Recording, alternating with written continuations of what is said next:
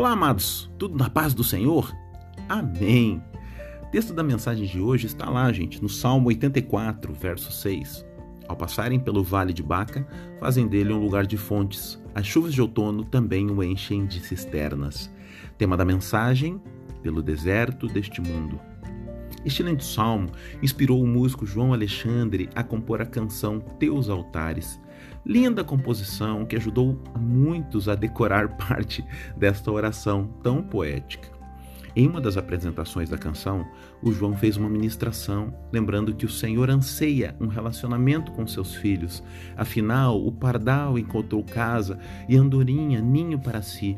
Aqui vemos gestos de acolhimento da parte de Deus, gestos de um pai aguardando seus filhos para a festa em sua casa. O salmista afirma que ao chegar neste lugar, com o propósito pelo qual ele se dirigiu até lá, a sua alma desfalece, ele entra num êxtase da expectativa em adorar o seu Senhor. Aleluia! Mas, apesar do empolgante caminho que é seguir nessa linha, eu quero focar com você o verso 6, o Vale de Baca, ou Vale Árido. Era um lugar por onde se passava durante a peregrinação até Jerusalém local árido, seco, em determinados períodos do ano, mas que durante o período da peregrinação do povo se tornava um lugar úmido, bem regado. Você pode imaginar como isso se processava na mente dos peregrinos. A alegria de estar indo até a Cidade Santa, aliado a este milagre que denominamos fenômeno natural, mas que na verdade trata-se da provisão do Senhor.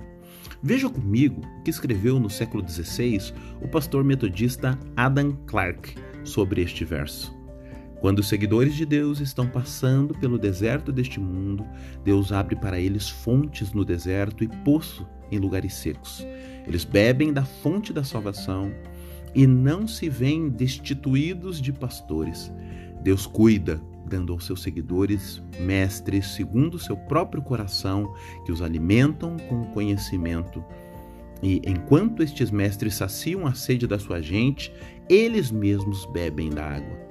Deus os cumulam com os seus benefícios e o povo se cobre de bênçãos. Adam Clarke no comentário de Russell Norman Champlin.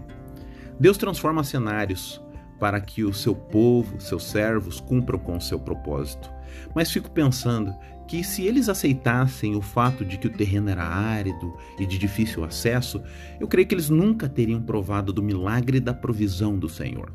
Houve algum momento que eles levantaram-se, colocaram as mochilas nas costas e disseram uns aos outros: Vamos adorar! Em que área da sua vida você está precisando tomar essa decisão? Lembre-se, que você só descobrirá os milagres da provisão de Deus a partir do momento em que você decidir caminhar em direção à sua vontade. Esta é uma mensagem com amor ao seu coração, em nome de Jesus.